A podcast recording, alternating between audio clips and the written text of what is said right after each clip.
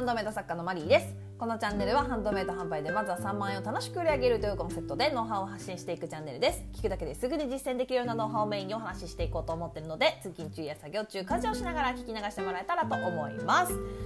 本日はよろしくお願いいたします。えーと今日はですね、えー、ハンドメイド作品の値付けは市場価格調査をしてから私の調査方法とタイミングということで、えー、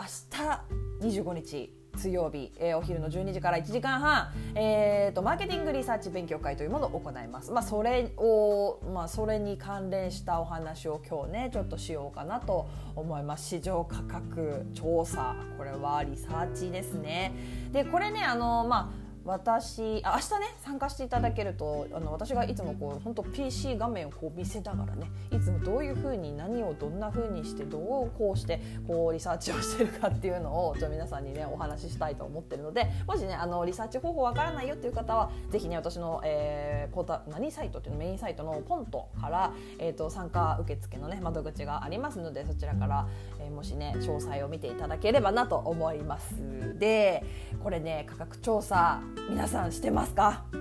これね今までねあの今までの配信でも結構話してるのでいやもうその話もいいよって思われちゃうかもしれないんですけどもう一回 おさらいです。すごく大事なことなのであのー、価格調査超大事です。私はね実はねこの私の調査方法とタイミングっていうところなんですけど私はね実は実はめっちゃ早いんですよ。新作が思い浮かんだ瞬間に価格調査しちゃうんですよ。まだ作ってないのに。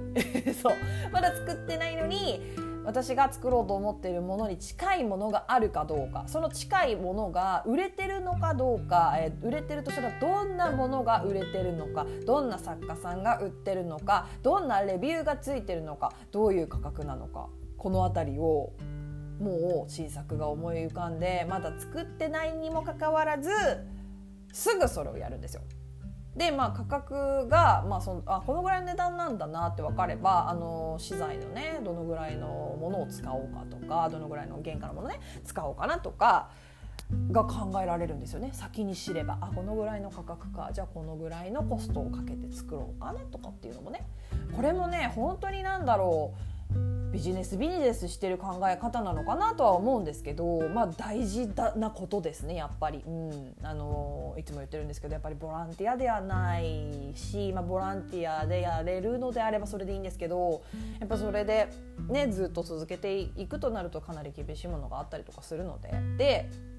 本当ね市場価格が分からなければ、まあ、作れないというレベルで私は大事だと思ってるんです。あの皆さんにねそのアイディア思い浮かんだ瞬間に市場価格調査した方がいいよ。絶対それややんなきゃダメだよって言ってるわけじゃないんですけど。そうでも本当それぐらい大事なことなんですね。であのやっぱりねこれ本当いつも言ってるんですけどあのね実績がまだパッと見た時に実績がまだ全然わからない作家さん新人作家さんなのかな？って思われるような作家さんはやっぱり市場価格よりもね高いとねなかなかお迎えしてもらえないんですよ。ただ逆に安すぎてもお迎えしてもらえないんですよ。不安だから。えー、こんなに安いの？えー、やばいんじゃない？えー、なんか脆いんじゃない？えー、落としたらすぐ壊れるんじゃない？って思われるから。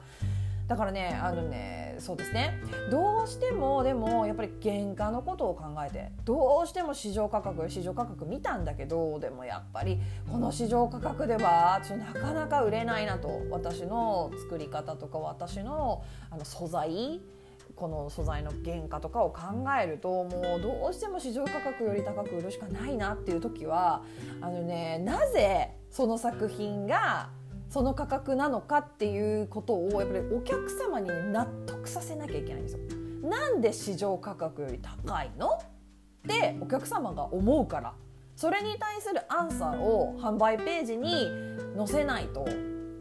で納得なんだろう、えー、もちろんねあの他の作品よりも素敵な写真にしなきゃいけないし目を引く写真にしなきゃいけないしちょっとねハードルが本当に上がるんですよ。全然ね市場価格よりじゃあ高いもの売っちゃダメなのって言われるとそういうことじゃないんだけどでもやっぱりお迎えされにくい。これは多分お客様の立場になれば分かることだと思うんですけどやっぱり無名の例えばね家電とかでも無名のメーカーの洗濯機有名メーカーの洗濯機どっちも性能は似た感じ感じちょっとデザインが違うかな。でも価格が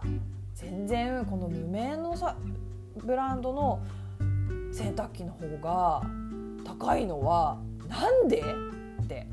だったらこっちの有名ブランドの方をちょっと安いし買うよって。これは当たり前の心理ですよね。うん。ただやっぱりその無名のブランドだけどなんか超有名な人が開発デザインに携わってるとかの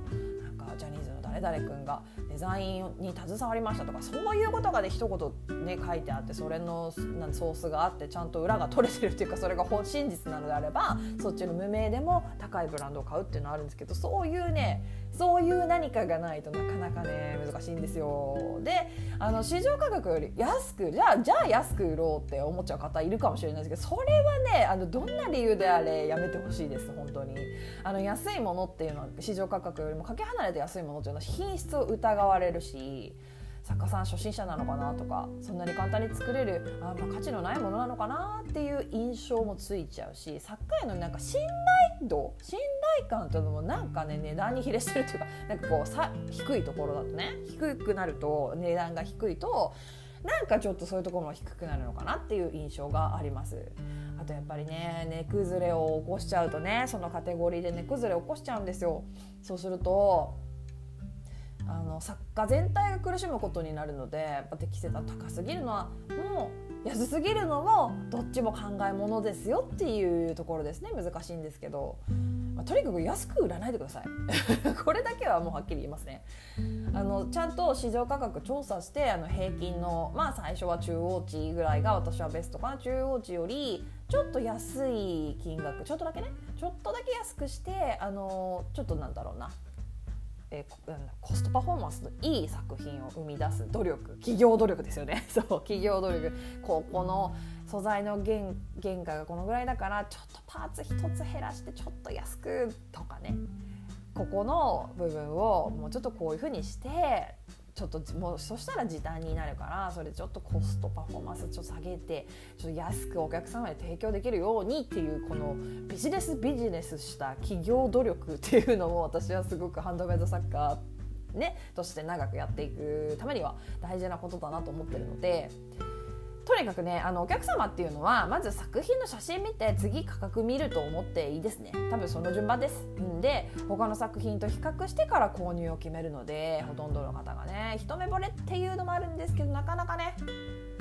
まあ難しいカテゴリーもあるでしょうっていうのがあるのでまあまあまああの価格もね本当に重要な決め手になるのでそのページを開くか開かないかっていうところいくら写真が素敵でも市場価格より5,000円も高いってなるといや予算オーバーだわって言って可愛いけど見ないになっちゃうからクリックして見ても買えないからってなっちゃう人もいると思うのでやっぱそういうところでもね本当に大事なので価格調査をねリサーチリサーチしっかりしましょう。ということで、えー、今日はここまでになります、えー、どんなご質問にもお答えしていきますので Twitter の質問箱やスタンド FM のレターなどでお気軽にご質問を送ってもらえたらと思います。もしまた聞いてみたいなと思っていただけましたらフォローやいいね YouTube でしたらグッドボタンチャンネル登録をしてもらえると励みになります、えー、明日、えー、水曜日ですね。リサーチの勉強会するのであの今今のお話を聞いた上でねえー、でもそれでもどうやってリサーチするのかわからないよっていう方は是非ね参加していただけたら参考になると思います。はいということでよろしくお願いいたします。以上お聴きいただきありがとうございました。ではまた次回お会いしましょう。さようなら。